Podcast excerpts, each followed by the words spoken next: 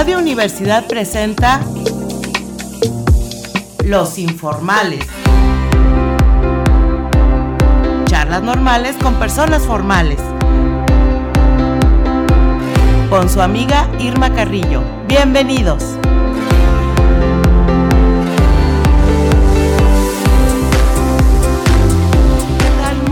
Tardes a todos los amables radioescuchas que nos acompañan en esta edición de Los Informales.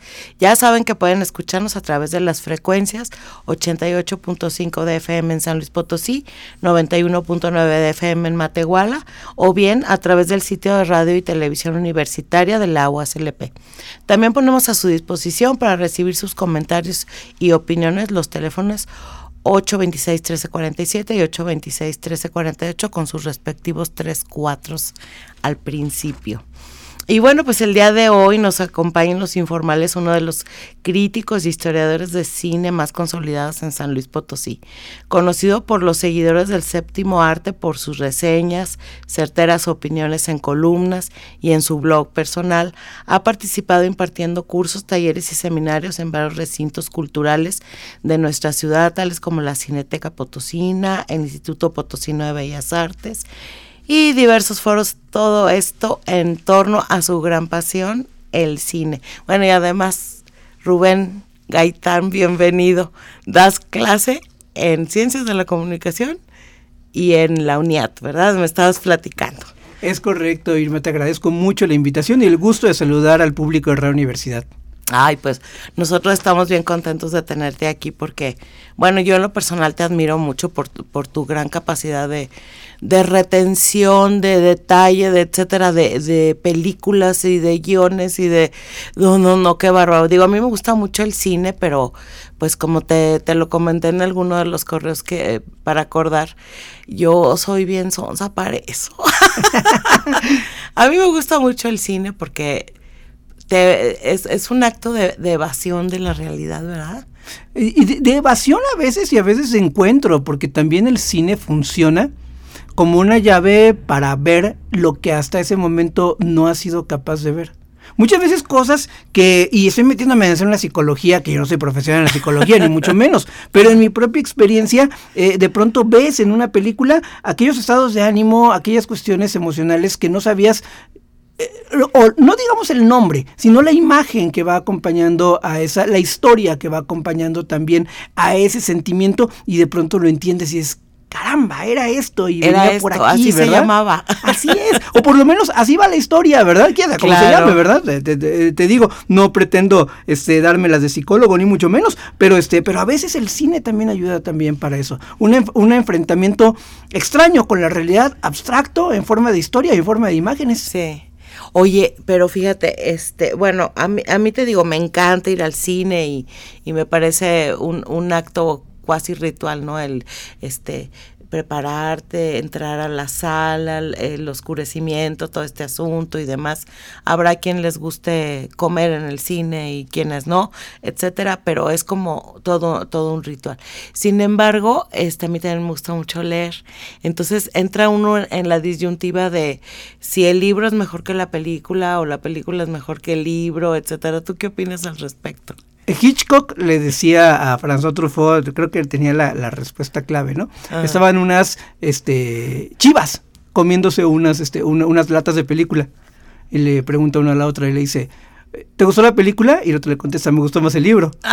Entonces, no, la verdad, verdad es que no hay, no hay mucha forma de, de, de, hacer una comparación una con otra. Lo que pasa es que el cine siempre, sobre todo cuando se fue volviendo industria, cuando fue llegando Hollywood sobre todo, y también las industrias europeas, de pronto fue tanta la necesidad de contar historias que sobrepasaba la capacidad imaginativa de los propios cineastas, de los propios realizadores. Entonces asaltaban el teatro, asaltaban la literatura clásica, asaltaban las novedades cinema, las novedades literarias. Entonces el cine se alimentaba de todo lo que le pudiera llegar que le pudiera servir para convertirse en una historia, porque era mucha la demanda para hacer películas.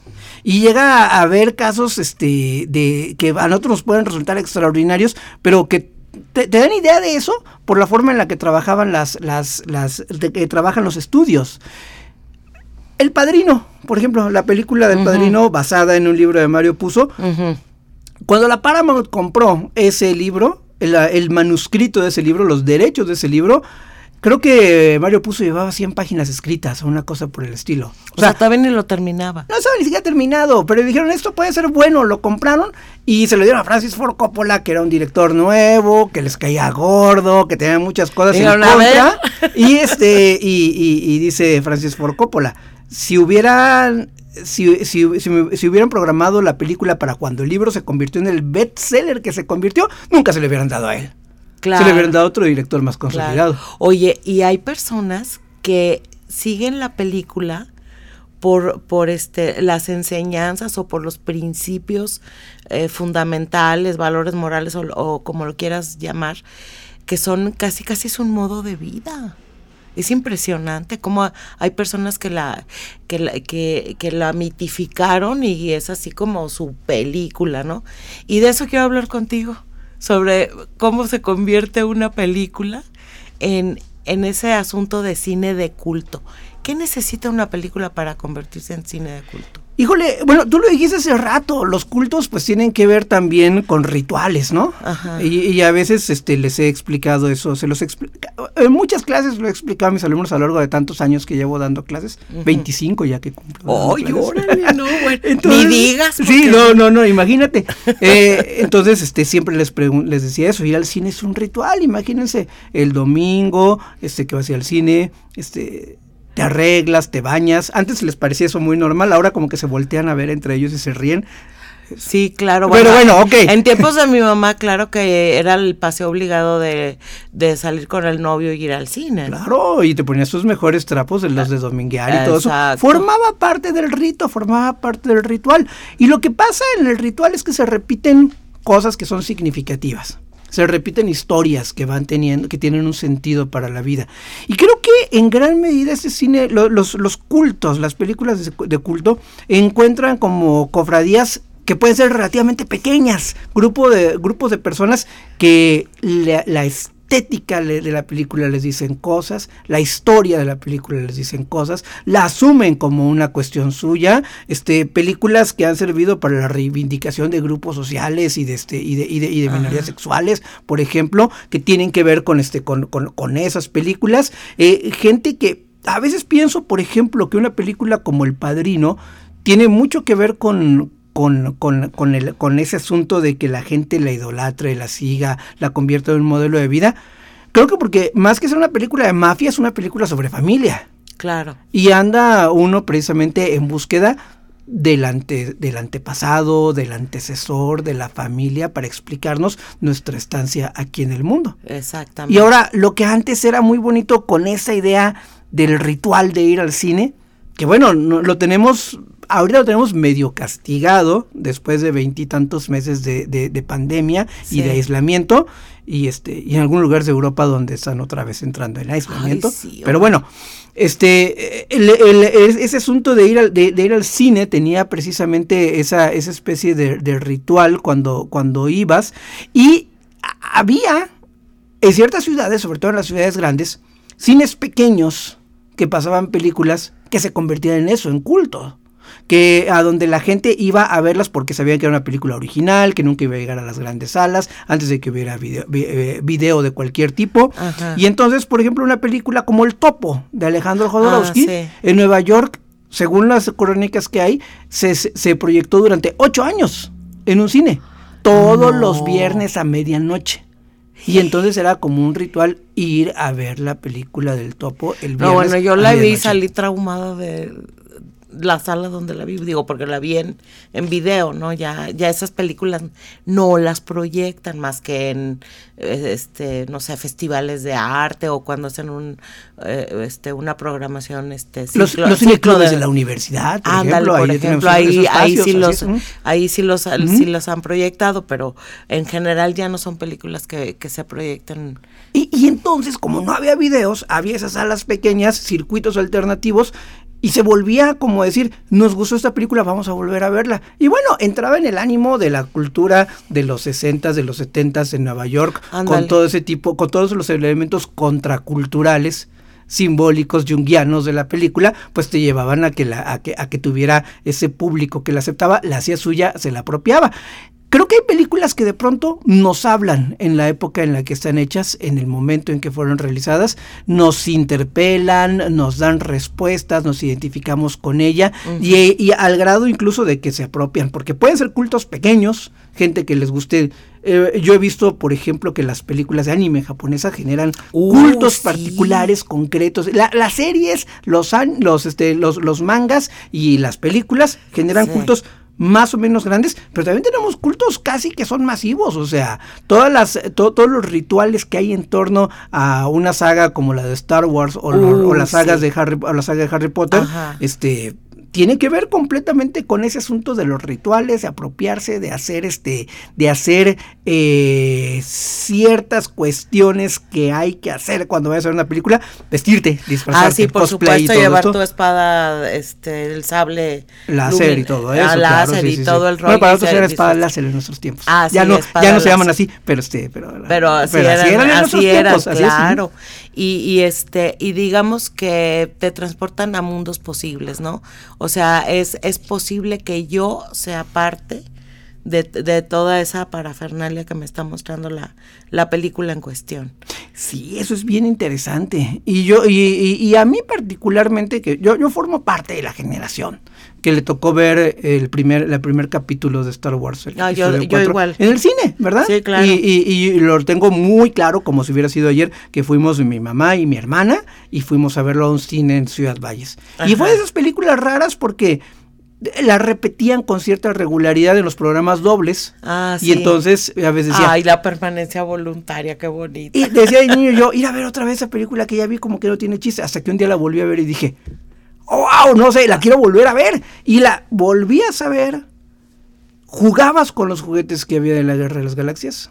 Creabas tus propias historias. Generabas tus propias imágenes. Y, ¿por qué no? En muchas ocasiones, la identificación con los personajes te permitía muchísimas cosas. Bueno, ahí hay, hay autores que, que, que, hablan del, del, cine y de las historias en general como un proceso de madurez, como un proceso de adultez, como un conocimiento y construcción de los individuos, y entonces uno se puede identificar con Luke Skywalker o con Harry Potter en la búsqueda precisamente de convertirse no, no, en, antes hubieran dicho en la, en la, búsqueda de hacerse hombre. No, en la búsqueda, en la búsqueda de hacerse adulto. Pero fíjate, pues es, ese viaje del héroe que todos emprendemos, ¿no? y entonces eh, tenemos que pasar por una serie de, coyunturas y de eh, retos y etcétera.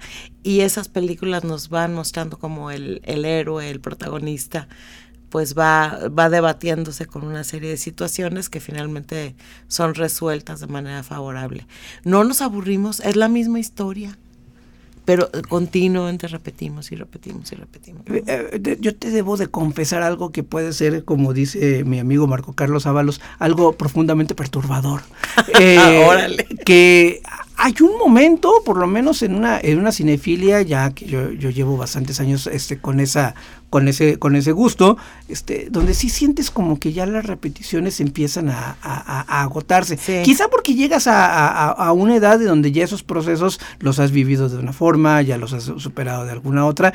Y en mi caso particular, la cinefilia me ha llevado a apreciar las películas que rompen esos formatos, que rompan esos esquemas. Y les digo, ahora bien, ya, ya, ya me sé esa historia, a ver, cuéntenme algo que yo no sepa.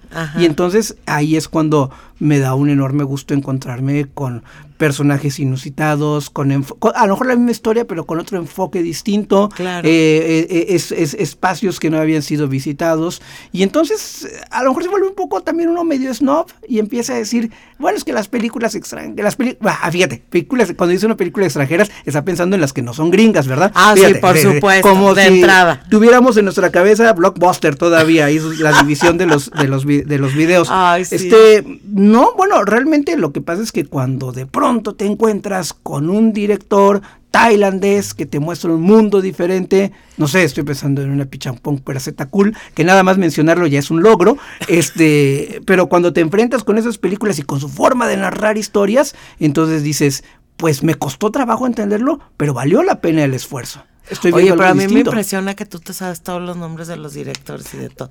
Yo me acuerdo de los nombres de la de, de las películas, algunas que, que me impactaron, que eh, pude este, tener la oportunidad en su momento de verlas en un hermosísimo grupito de cine. Les mando un saludo a todos mis amigos del, del, del cinito de los viernes que veíamos películas increíbles.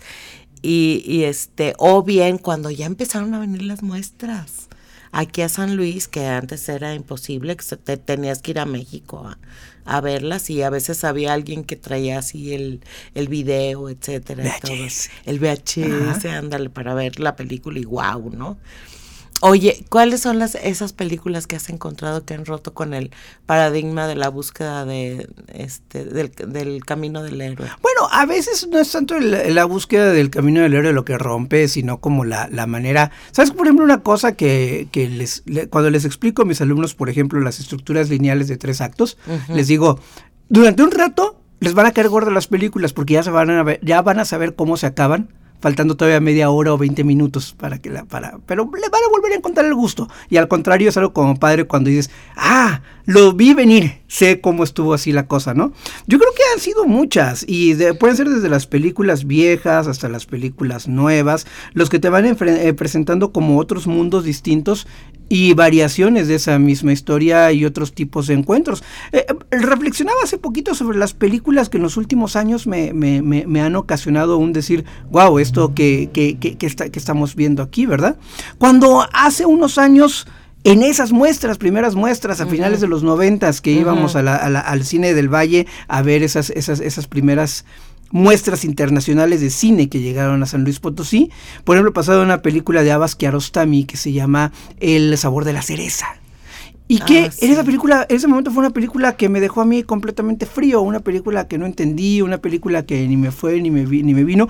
Y de pronto en los últimos, en los últimos tiempos me he reencontrado con la obra de Kiarostami y le finalmente la entendí. Finalmente a lo mejor era algo para que lo entendiera yo tiempo después. Siempre les he dicho también eso a mis alumnos. Hay un momento, eh, hay ciertas películas que a lo mejor ahorita, como estás, en la edad que tienes, vas a saber que son muy buenas, te, van a- te va a decir tu profe o vas a leer que tiene un prestigio extraordinario y tú te vas a quedar y decir, ¿esto qué? Eso no me dice nada, ¿verdad? Dales chance dentro de unos años. Sí. Vuélvelas a ver y a lo mejor hay algo que te dicen en otro momento distinto de tu vida. Entonces, de pronto, ahorita una de las cosas que me gusta es reencontrarme con el cine de los, este, de, lo- de- de lo- de los viejos maestros. Aspiro volver a poder volver completas las ciento y tantas películas que hizo John Ford, que no las, que no son todas, ¿verdad? Las no todas se pueden conseguir, Ajá. pero este, por ejemplo, ese es un pendiente que tengo todavía. Volverte a encontrar con ciertas cosas de Bergman que uno tiene así medio olvidadas, pero también de pronto el cine mexicano en cierto momento también te está enfrentando cosas y Hoy precisamente en la mañana me, me encontré con una compañera que nunca fue mi alumna, pero es buena amiga, a Caro Quintanilla, a cual le mando un saludo. Y entonces veníamos platicando, Caro y yo, sobre, sobre cine de mujeres y hablábamos sobre La Tempestad de Tatiana Hueso, que es un do- documental extraordinario. Una mujer pues son varias historias, pero digamos que la principal es la historia de una mujer que trabajaba en un aeropuerto y que la meten a la cárcel para cubrir el delito que cometió otra persona.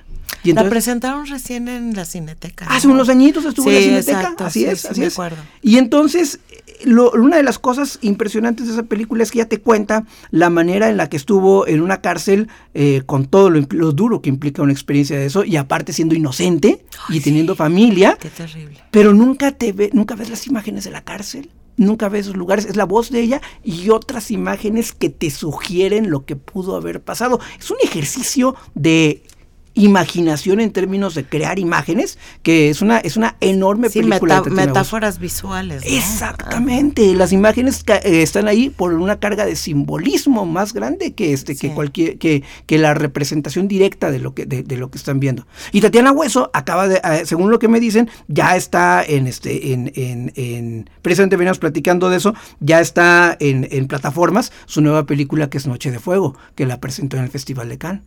Y Oh, este, y hay que, de pronto las miradas de las mujeres las miradas de la gente de otro país, la mirada de directores mexicanos que se atreven a ver la historia de otra forma. Eh, a mí me gusta mucho de Alonso Ruiz Palacios Güeros, por ejemplo. Ah, sí, está buena. De una etapa muy particular de la vida mexicana a finales de los noventas, de la cual casi no se habla. Y ya no mitifican así la figura, ya sabes, del mexicano, etcétera, sino que se van ya a, narrar otras realidades, otras formas de vida, eh, otra, otras situaciones que a veces nos pueden resultar hasta chocantes porque no nos gusta ver la marginalidad o etcétera, etcétera, ¿no? Y eso surge un poco eh, cuando sale el, el, nuevo cine mexicano. Yo recuerdo que hubo algunas películas, Roberto Sosa, protagonista de muchas de ellas, ¿no? El típico pandillero que tal, tal, tal.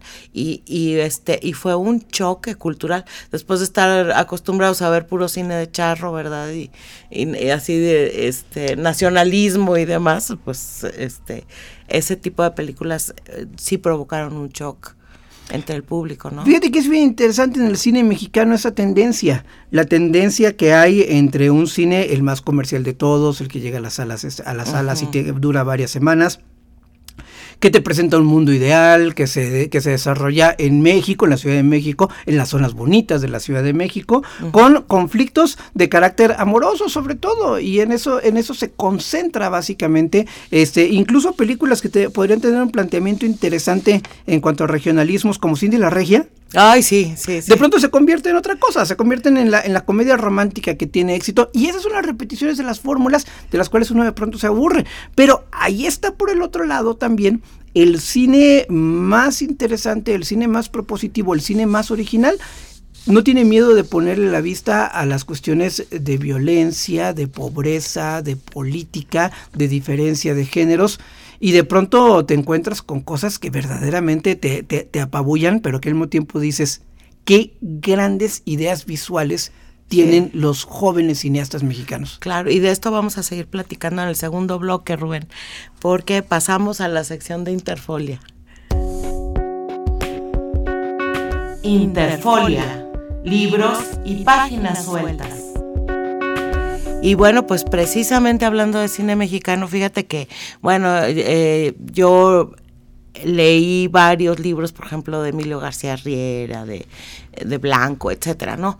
Este, pero buscando un libro así para, para recomendar, me encontré un ejercicio académico padrísimo que se llama Cine Mexicano y Filosofía, de Carla Olivia Mendoza y Luis Guillermo Martínez Gutiérrez escrito, o sea, o editado más bien eh, por la editorial Ítaca de la Facultad de Filosofía y Letras de la Universidad Autónoma este, de México.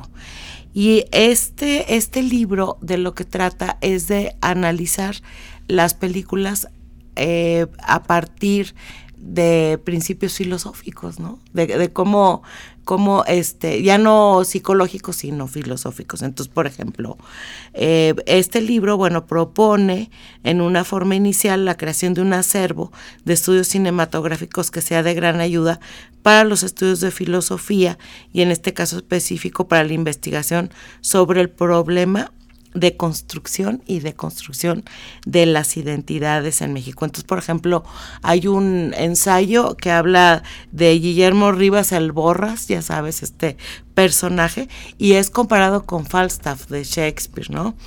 Eh, realiza estos eh, comparativos de los tópicos literarios con películas como Mecánica Nacional, El apasionado mundo del terror mexicano también, eh, Los Caifanes, por ejemplo, como película mito, o la figura del indígena como protagonista de, de, de, de esta, de este cine mexicano, ¿no? Entonces, bueno, pues eh, se los recomiendo. Lo padre de este libro es que ustedes lo pueden buscar, se llama Cine Mexicano y Filosofía.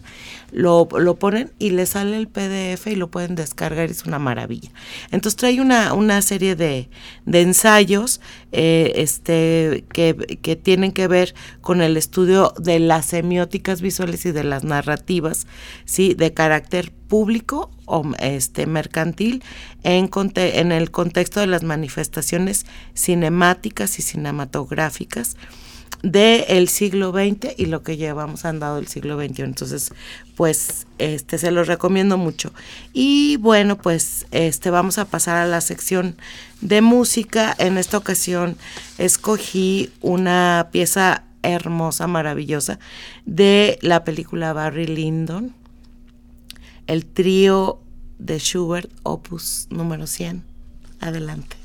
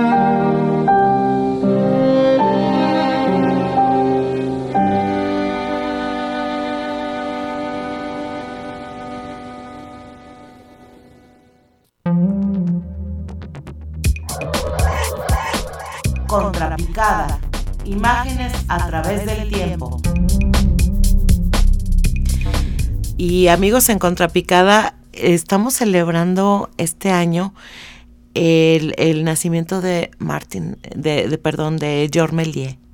160 años de, de, que de que de, de, pues de la aparición de este personaje de, del cine director Sasso y además este pues padre de todos los efectos especiales, ¿no? Que, que el cine nos puede proporcionar. De hecho, eh, tuve la oportunidad hace poquito de ver sus películas porque entré a un, a un este a un colectivo donde celebramos esta este este natalicio y no, no, son geniales las películas de Guillermo Entonces, la película que les quiero recomendar el día de hoy es una que yo creo que todos estamos obligados a ver, ya sea por, por este por la historia en sí misma, como bueno, yo como diseñadora gráfica, pues evidentemente la voy a, recomendar siempre. Se llama La invención de Hugo Cabret, de Martin Scorsese, de 2011.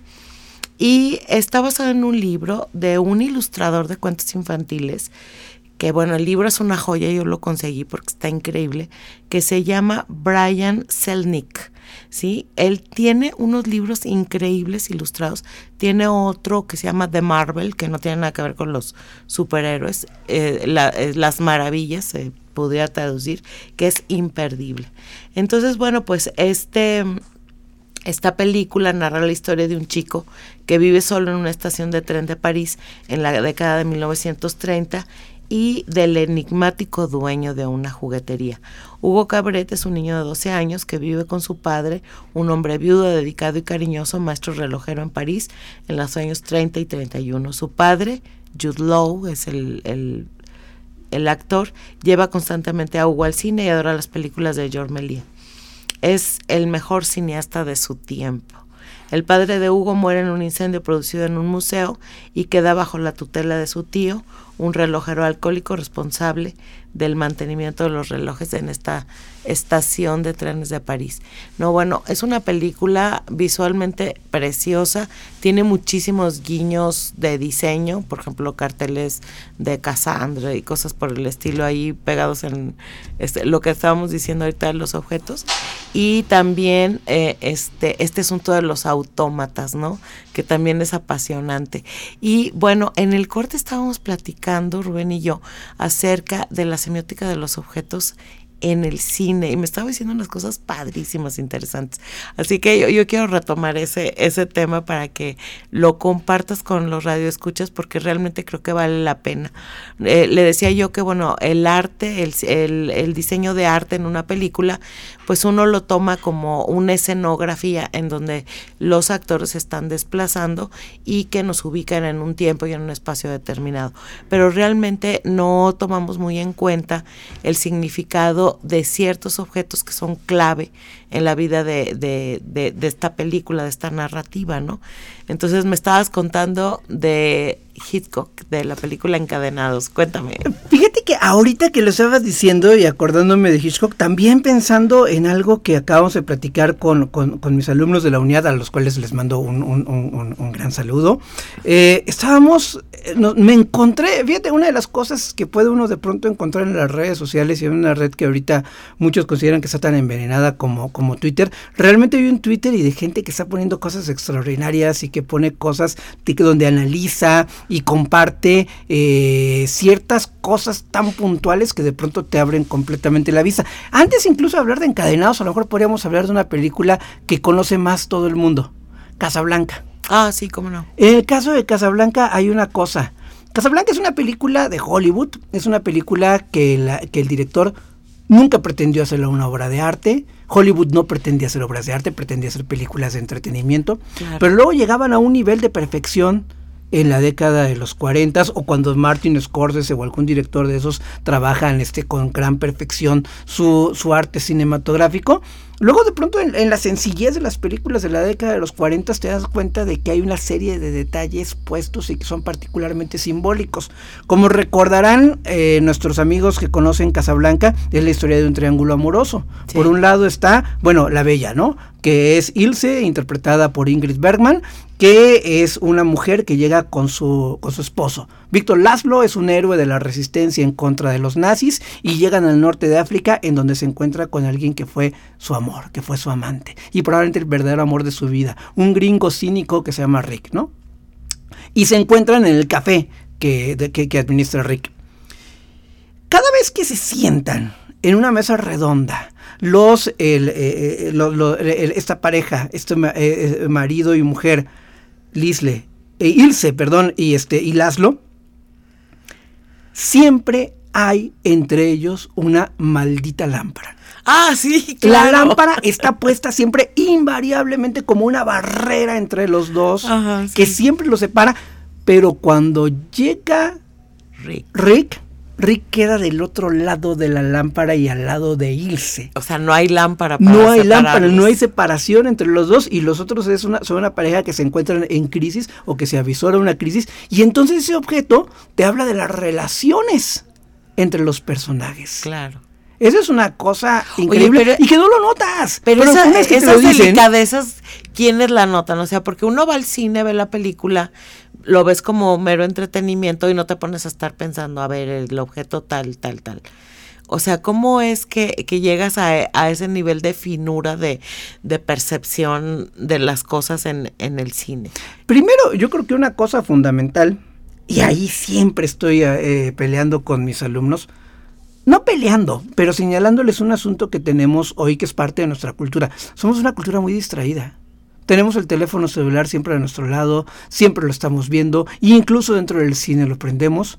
Nos cuesta trabajo poner la atención a una pantalla cinematográfica más de dos o tres minutos. Y el cine fue hecho precisamente para que te metieras a una sala y te concentraras en ello. A menos que fueras con la novia y, este, y estuvieran dándose besitos. No era básicamente lo, a lo más que te podías distraer cuando ibas a, una, a ver una película. Ahora a los, este, a los jóvenes les cuesta trabajo concentrarse en ver una película a detalle, verla a fondo. Lo primero es una mirada atenta, estar viendo los elementos y tratar de ponerles atención. Pero también hay una cosa, una vez que te enseñan un ejemplo como ese de Casablanca, es como un destapador. Como que dices, ah, me tengo que enfocar en, en los mínimos detalles. A ver, a ver, entonces, si los objetos ahí jugaron eso, Habrá en alguna otra película donde los objetos también jueguen de esa manera y te los vas encontrando poco a poco. Sí, claro. Y te vas dando cuenta además de que ciertos directores juegan precisamente con esos objetos para darles un valor importante. Hay otros directores que no, hay otros directores que prefieren, por ejemplo, trabajar con los actores. Nicolas Ray decía, incluso el director de, de Rebelde sin causa, mm. decía que la, la, la cámara tenía que moverse con los personajes que los personajes, que los actores eran los que les daban el ritmo a la película, los que marcaban los cortes, los que marcaban los, marcaban los movimientos. Naturalmente, Nicolas Rey era un director que venía del teatro, entonces tenía mm. otra formación distinta. Muchos directores no saben dirigir actores por lo menos de la manera teatral. En cambio, él era sensible para otras cosas y a Hitchcock eso no, no le importaba. El, los, los actores, los objetos y los decorados tenían el mismo peso y servían para generar emoción dentro de la pantalla. Esa era la función que tenía. De pronto cuando te encuentras con maestros que te pueden decir esto, yo los he encontrado y es los que, quien eh, eh, eh, Robert McKee fue el que tuvo la idea precisamente de ese análisis sobre la, sobre, sobre la lámpara. Cuando ves que McKee lo descubre y te das cuenta que hay otras personas que también lo están descubriendo en otros lados, que Twitter luego también sirve para eso. Hay algunas cuentas de Twitter, algunos maestros que van publicando pequeños fragmentos de película o que van poniendo pequeñas imágenes y se pongan atención a esto, pongan atención a esto. Ay, a ver, wow. dinos algunos nombres de cuentas que, uno, seguir. A, uno que sigo este, particularmente es un maestro que se encuentra en, este, en Barcelona que tiene este su, su, su dirección es eh, arroba bracero. Ah, bracero, así, así está. No tengo ni siquiera claro cuál es su nombre realmente, ¿verdad? Pero los análisis que publica en un hilo de tres o cuatro tweets son padrísimos y uno puede aprender y darse cuenta. Y luego, aparte de todo, que te recomienden películas que no has visto, es una cosa, este, es una cosa increíble, ¿no? Claro. Oye, ¿y tú andas a la búsqueda de, de películas que ver? O sea, ya tienes así como tus favoritos, directores o etcétera, o cómo le haces para... Pues, eh, pues fíjate, es, es, un problema realmente porque, por ejemplo, la cuestión de las plataformas, que hoy es este lo que... y lo, que nos, lo que nos permitió seguir viendo películas durante el encierro, por ejemplo, ¿verdad? Una de las cosas que yo, yo tengo como hipótesis que es que Netflix, por ejemplo, no es una plataforma para ver películas es una plataforma para ver series. Así es. Entonces, una vez, una ocasión, tuve la ociosidad hace unos cuantos años de contar cuántas películas mexicanas había en Netflix. No fue imposible, llegué a 200. No más, no más. En cambio, le pones series, no acabas de contarlas. No terminas de contarlas. O sea, yo en series desistí, dije yo, no puedo seguir cuando llegué a mil. Entonces, qué bárbaro. 200 contra mil y seguían más todavía. Sí, claro. Digo, vas sacando cuentas, no los va leyendo uno por uno y dices, y lees de cuatro y así le vas avanzando, ¿no? y así te das cuenta, pero eh, eh, a, lo que voy es que, por ejemplo, películas mexicanas en Netflix son casi imposibles de conseguir, es muy difícil de ver. En general, gente como Ayala Blanco dice, cada día es más difícil ver en video las películas mexicanas. Así es. Antes las conseguías en este en DVD, antes las podías hasta pirata las podías comprar, ¿verdad? Claro. Ahora ya ni eso. No. Van desapareciendo de una manera muy importante. Y él dice, muchas veces yo las puedo ver porque muchos de los que de los que hacen películas o fueron mis alumnos o me han leído y me hacen llegar un archivo o me hacen llegar un DVD y así es como las puedo ver. Pero si se me escapan de estar de los dos días a veces que están en Cineteca Nacional, se Oye, pero ese es un, un verdadero problema porque fíjate, ya no tienen esa ya no tienen la oportunidad de hacer esa distribución por ese afán de, de controlar. Por ejemplo, pasa con Harry Potter. Quieres verla en streaming y no la puedes ver en streaming.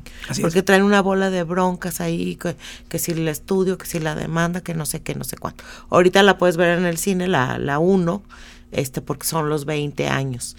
Pero recogen todo, te impiden completamente ver y entonces yo creo que hasta pierden seguidores. Yo creo que sí. Este mito de que con las plataformas tenemos acceso a todo, no, no, no, no, no, es, verdad. Y también aparte hay otra cosa. Tener acceso a todo es casi como tener acceso a nada. Te pierdes también entre sí, tantas entre cosas. tantas cosas. Yo, por ejemplo, particularmente la, la, la plataforma que más, que más, en la que más veo, más veo películas no es Netflix ni es este ni, ni, es ninguna así de las más más conocidas ni Disney ni ninguna de ellas. No este hay una plataforma que se llama Movie. Movie tiene una característica bien empezó como una plataforma que tenía 30 títulos nada más. Mm. pero cada día cambiaban uno entonces, hoy llega esta película de Dogma 95, llega este Festen, la celebración. Si no has visto Festen, tienes 30 días para verla. Y te avisaban, se está acabando, la semana que entra la quitan, si no la has visto, vela ya. Esa la tienes que ver en línea. Esa la ves en línea, es una plataforma como Netflix, pero empezó con 30. Ahorita ya tiene una, este, una, una, una colección mucho más grande, pero siempre son películas seleccionadas de festival, ciclos de directores, ciclos por países. Se escribe M-O-B grande I. M-U-B grande I latina. Ah, así es. Como una, como una, como una castellanización de lo que sería una, una movie. movie. Una movie. Ah, sí, sí. Oye, qué interesante. Yo no sabía y más barata que otras, este, que otras plataformas. Claro. Entonces, eh, y, y, funciona bien. Y la, la, eh, en, la, en la televisión smart que yo tengo, la aplicación funciona sin problema. Entonces, eso está padre, eso también es interesante. Y que vayas en, y que te vayan también sugiriendo cosas que no has visto. Digo, hay cosas muy obvias y se entiende que hay gente que las quiere ver. Un ciclo de Pedro Almodóvar, que tú y yo diríamos, bueno, ya vimos todas las películas de Almodóvar. Pero hay jóvenes cinéfilos que no las han visto. Que no las han visto. Entonces ahí hay una muy buena oportunidad. Exacto, eso es a lo que me refiero. Que, o sea, se empiezan a hacer películas de culto, pero las empiezan a quitar de las plataformas. Así es. Entonces ya las nuevas generaciones no tienen chance de ver nada. Más o menos. hay algo que no, no, no se puede promover, no se puede decir que sea correcto, pero se puede explicar por qué pasa la piratería. ¿Por qué se pueden bajar películas y por qué la gente baja películas y las ve en plataformas que luego a los que las administran las meten a la cárcel y montones de cosas?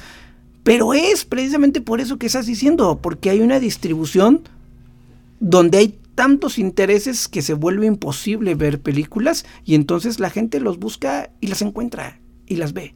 Claro. Entonces no hay, no, no, no, no, no y bueno, este, entras a, a, los entresijos, por ejemplo, de YouTube y de repente te encuentras muy buenas películas, pero hay que saberle buscar.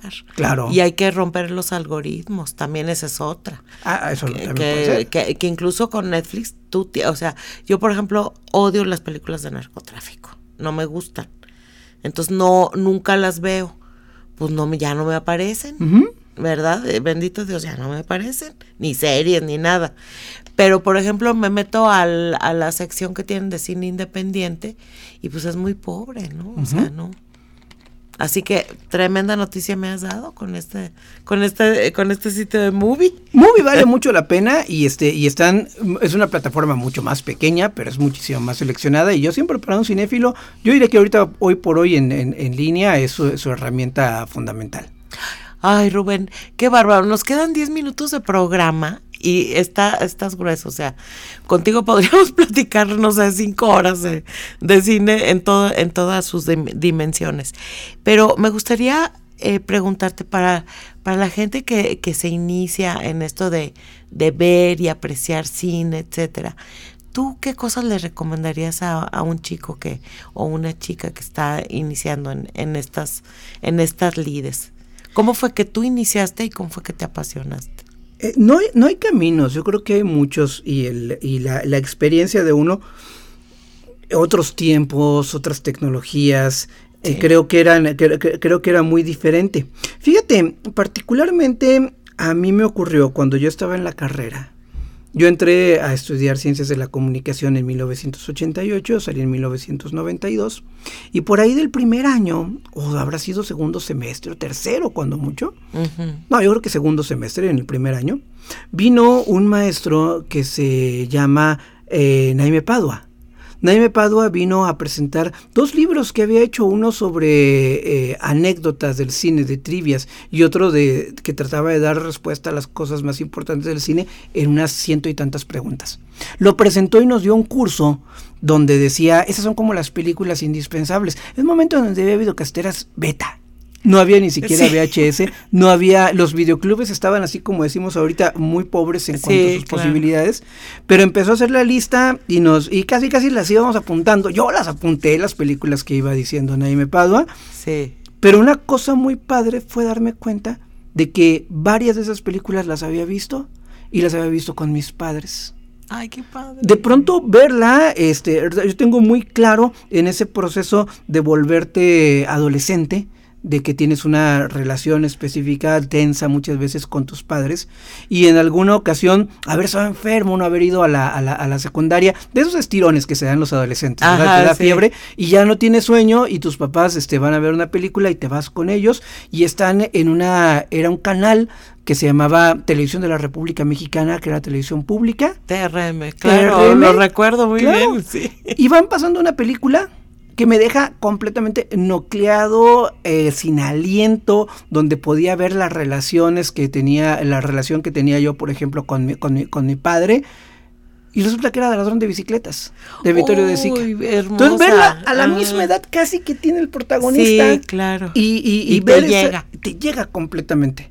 Y luego, en ese mismo momento, casi en esos mismos meses, eh, la televisión pública y Mevisión pasa el Padrino versión para televisión, en forma de serie de televisión las primeras dos ah, películas. Ah, sí, sí. Entonces, vi ahí El Padrino y dice, ya había visto El Padrino, ya había visto Ladrón de Bicicletas, había visto también Milagro en Milán, que la pasaron después. Eran ciclos de películas muy padres y de pronto dije, a ah, caramba, sé más de cine de lo que yo mismo creía y varias de las que estoy diciendo en me Padua, si me gustaron esas, pues tengo que seguir con las que dijo, con, con las que dijo él. Ajá. Hay veces en que la crítica y el maestro te puede ayudar cuando encuentras un crítico o un maestro que tiene tus propios intereses.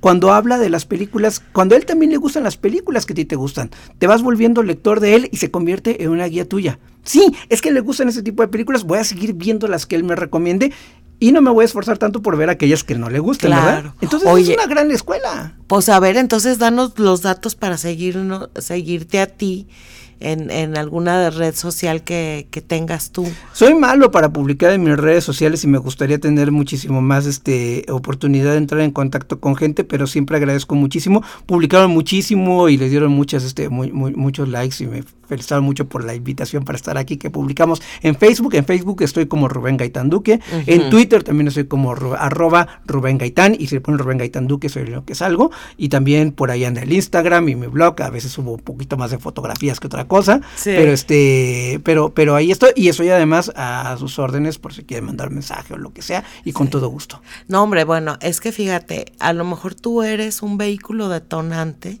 para que gente que le interese el cine y quiere saber más, o sea, te sigue a ti, ve tú a quién sigues y se empiezan a hacer unas cadenas padrísimas, ¿no? Eso ha pasado.